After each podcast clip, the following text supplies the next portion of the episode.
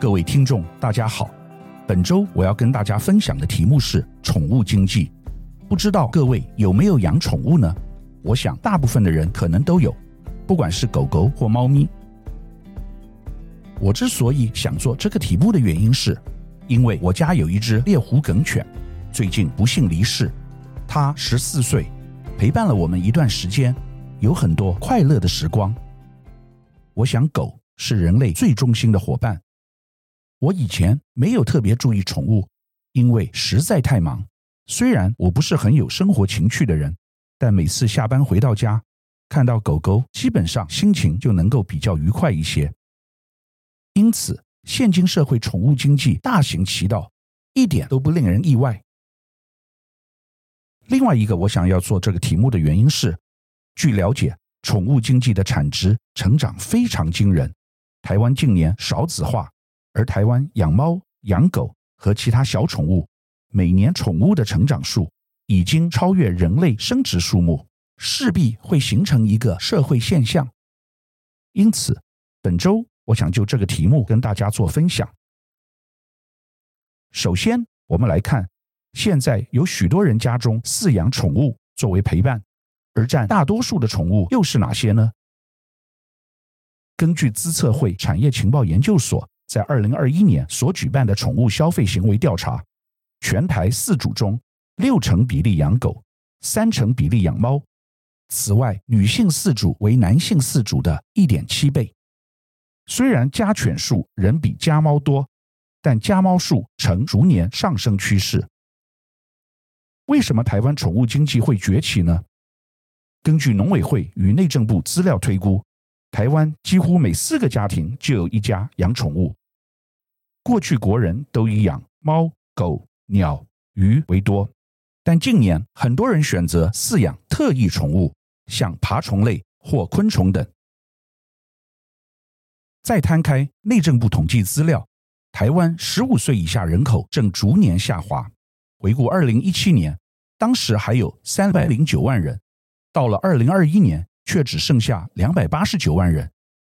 反观农委会宠物登记管理资讯网站上，狗猫登记数量却逐年上升，到了二零二一年已突破两百九十五万只。相比零到十四岁幼年人口数仅两百八十九万人，首度发生宠物数量比幼年人口数还多的情形。去年一至九月，累积猫狗登记数量也超越了新生儿。这些数字还不包含未施打晶片的幽灵宠物。造成少子化现象的成因复杂，然而人们对于陪伴的需求依然不减。加上动物权益的提升，不但越来越多人家中出现毛小孩，而且对于这些狗猫们的宠爱、关照程度也逐渐提升。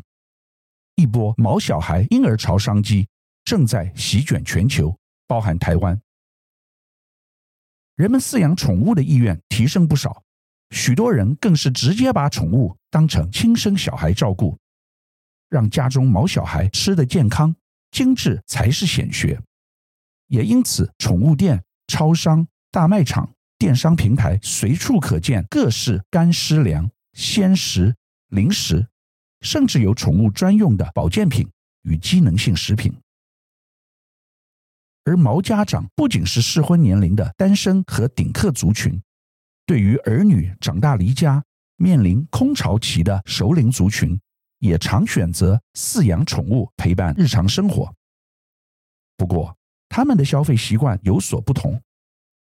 资策会 MIC 研究指出，以宠物相关年度花费来看，五十一至五十五岁族群的消费力最高。主要是该年龄层经济能力通常较宽裕，平均支出金额较第二名的三十一至三十五岁族群高出了新台币七千元之多。因此，对于通路业者而言，宠物商机不仅出现在专供宠物食品、用品的垂直通路中。以台湾电商龙头 Momo 购物网站上的数字，去年十月至十一月中旬的销售成绩。宠物日常必备用品，猫砂、尿布等，年增率就超过五成；猫狗零食和宠物保健品销售年增更冲破五十五趴。由此可见，台湾宠物所创造出的经济规模实在不容小觑。去年十月，创立超过四十年的老牌国产童装品牌 Y and Half 宣布即将全面结束营业。随着少子化、高龄化，加上不婚不生人数增加，尽管业界震惊，但不难嗅出背后的原因：少子化冲击。如今，人们转而向小动物寻求心灵上的慰藉，常能看到人们推着婴儿车走在街头，只是在推车里探出头来四处张望，惹人怜爱的小可爱，可能不是婴儿，而是一只只的毛小孩。农委会指出，狗猫宠物的食衣住行，在台湾估计一年可创造新台币六百亿元的经济规模，比起二零一三年的两百亿元规模，在不到十年内成长了三倍。光是宠物食品加营养保健品市场就超过两百亿元。若放眼全球，宠物食品和保健医疗市场，如今市场规模已经上看三千一百八十四亿美元。约合新台币九点七兆元，而且正以超过五趴的年增率成长中。除了宠物食品之外，其实只要把宠物想象成人类的话，就有很多商业操作空间。订房网 Booking.com 调查发现，约有五十四趴的台湾旅客认为家里的毛小孩跟子女一样重要，更有约四十三趴的台湾旅客愿意多花一些钱。入住对宠物友善的饭店。Hotel.com 调查指出，全球宠物友善饭店的搜寻量增加了三倍以上，有超过约六十六趴的台湾民众旅行时会想带着宠物一起玩遍各地。此外，更有许多受访者认为，宠物比人更好相处，一起旅游很开心。以上种种趋势，从两大订房网先前的调查到今日。并无明显的改变或反转。考量到选择养毛小孩而不养小孩的族群日益增加，近年亦有其他五星饭店也看准宠物入住的商机，纷纷进入此战局。像是韩舍集团在宜兰推出自创品牌的礁溪寒沐酒店，为抢攻国旅及毛小孩市场，打造宠物院狗狗专属的旅馆。提供寄宿、安亲服务，希望饲主享受度假乐趣的同时，也不用担心毛小孩的饮食起居。除此之外，其他例如保健食品，可针对眼睛、消化道等营养保健需求设计；零食则可开发多种口味、形状，不仅变得精致，市场区隔也更加细致，以满足饲主与宠物的需求。而越来越多饲主愿意购买保健食品、零食，代表饲主愿意付更高的金额来照顾宠物。未来宠物保健品与零食的重要性将进一步提升，成为带动整体销售成长的重要品项。往后投入研发制作的厂商只会越来越多。接下来带大家剖析台湾宠物经济市场。根据大成集团董事长韩家宇分析，台湾一年约六百亿元的宠物市场，毛小孩的饮食消费占七成，一年规模超过四百亿元，其余三成消费才是毛小孩的用品和玩具等。但偏偏台湾毛小孩的食品长期被国外品牌攻占，国产宠物食品仅约占三成。随着台湾毛小孩数量逐年成长，福寿、统一、大成等食品大厂也争相扩大宠物食品布局，不仅生产猫狗饲料，也拟人化的开发猫狗吃的鲜食餐包、零食饼干等，满足饲主需求，扩大国产宠物食品市占率。台湾宠物相关产业持续成长，整体业者数量自二零一八年六千四百八十六家，逐年增长至。二零二二年八千三百三十五家，成长幅度约二十八点五趴，销售金额则由两百六十五点八亿元成长至三百八十七亿元，幅度达四十五点七趴，远高于二零一三年至二零一七年间的成长。其中以从事宠物周边商品买卖业者数量最多且销售金额最大，分别占整体的五十二趴及八十四趴，且近年来销售成长速度也最快，达四十九点三趴。宠物照顾服务需求也成长强劲，业者数量由二零一八年一千五百一十六家，成长至二零二二年两千两百零七家，成长幅度四十五点六趴最快，但因市场渐趋成熟。家数及销售额成长反而不如二零一三年至二零一七年期间八十五点六趴以及一百一十四点六趴。根据资策会产业情报研究所在二零二一年所举办的宠物消费行为调查，饲主平均每月实际花费五千元，一年实际支出约六万元。若从现行消费形态估算，到二零二五年之际，全台宠物相关商机可上看两千四百亿元，也令不少企业对于宠物市场跃跃欲试。宠物经济的旋风不止在台湾刮起，美国则可称为全球宠物经济之首的消费国家。美国宠物产品协会 （The American Pet Products Association） 二零二一年三月宣布。二零二零年，美国宠物产品年销售额突破一千亿美元，达到了一千零三十六亿美元，创下史上最高纪录。预估到二零二二年底，美国人将在宠物上花费近一千零九十六亿美元。过去几年，美国人在宠物上的花费一直稳步上升。全美宠物主人调查发现，高达六十七趴的美国家庭饲养宠物。大约五千万个家庭至少拥有一只狗，近三千两百万户养猫，超过一百三十万人从事宠物行业。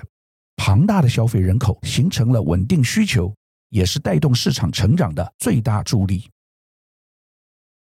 再来看中国大陆，中国早期一胎化所造成的男女比例失衡，也因此造就宠物经济快速发展。近几年，中国经济快速成长，以及双薪家庭增多、社会女权意识上升等原因，出生率连年下降已是中国目前的一大问题。但二零二一年，中国城镇宠物渗透率不计算偏远地区为三十九趴，较二零一九年的十七趴大幅提升，并持续成长。根据市场调查。中国宠物市场规模将在二零二四年达到近七千亿人民币，三年平均复合成长率达十二趴。除此之外，随着科技进步、虚拟世界兴起，人类生活正在逐渐改变，连带影响宠物市场。现在，凭借 AR 技术、NFT 与元宇宙，不一定要在现实中养只猫或狗。也能拥有专属自己的毛小孩。扩增实境手游 Pokémon Go 开发商 Niantic 近期推出新款游戏 AR 手游 Peridot，主打饲养虚拟宠物的同时，还可以探索真实世界。有趣的是，这些宠物都是独一无二的。据开发人员说法，他们将不同种类的生物原型，像是独角兽与猎豹等，加以重组。创造出全新生物，让宠物样貌更多元化。就宠物经济而言，台湾目前所面临的问题是，台湾本土业者的规模太小。全球宠物市场发展至今，若以市场规模大小区分，以宠物食品所占市场比重最高，其次为宠物用品、服务。根据国外研究机构统计。在二零二二年，全球宠物经济市场规模已达到两千八百亿美元，预估二零三二年产值将冲上五千八百亿美元。在电商的推波助澜下，宠物商机已翻转整个经济结构。不管是宠物食品或用品，全球主要宠物市场仍集中于北美、西欧、日本及澳洲等已开发国家，约占全球宠物市场市占率高达八十五趴。台湾宠物业者规模小，产业资本额偏低，约八成以上为中小型企业。目前以传统专业宠物店占八十趴为最多，是标榜商品品项较少但较专业的宠物商店。加盟连锁的宠物商品店约占十五趴，其商品品项多，采取低价策略来抢攻传统宠物店市场。此外，大型综合宠物店逐渐兴起，约占五趴，采取专业经营策略，凭借其商品品项齐全。服务品质良好的特色，来吸引宠物饲主。目前估计台湾家庭饲养宠物比例仅约十六趴，相较于日本、美国等高于四十趴以上家庭饲养宠物情形，台湾宠物产业仍具有很大的成长空间。这也是台湾宠物产业发展备受各界瞩目的原因。未来台湾迈入超高龄社会。伴侣动物数量也如同全球趋势成长，台湾应如何面对这波宠物经济呢？根据内政部与农委会统计推估，二零四零年国内宠物市场一年产值将达新台币五百八十亿元。在如此惊人的发展下，宠物经济将是台湾下个兆元产业。